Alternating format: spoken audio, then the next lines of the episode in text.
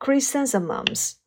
Chrysanthemums bloom in the cold autumn air, representing elegance and courage in China. Chinese scholars speak highly of Juhua for their beauty and character. Juhua also has another meaning. They are also used to convey grief for loved ones who have passed away. In addition, Juhua can be used as an ingredient for tea, wine, and food. Festivals for 菊花 are held annually in China. 菊花 blossoms remain open in late autumn and winter when other flowers have withered. Chrysanthemums bloom in the cold autumn air, representing elegance and courage in China. 菊花在中国代表高雅、脱俗，深受中国古代文人的喜爱。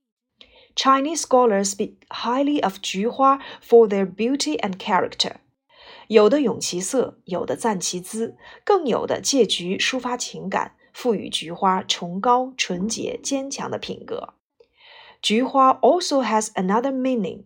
菊花还有另外一层含义。They are also used to convey grief for loved ones who have passed away。人们在纪念逝去的亲人时，通常会用菊花寄托哀思。 In addition, 菊花 can be used as an ingredient for tea, wine, and food. 菊花还可以做茶、酿酒、做各种食物。Festivals for 菊花 are held annually in China. 中国每年都会有菊花盛会。菊花 blossoms remain open in late autumn and winter when other flowers have withered. 秋冬时节，万花凋零，只有菊花绽放。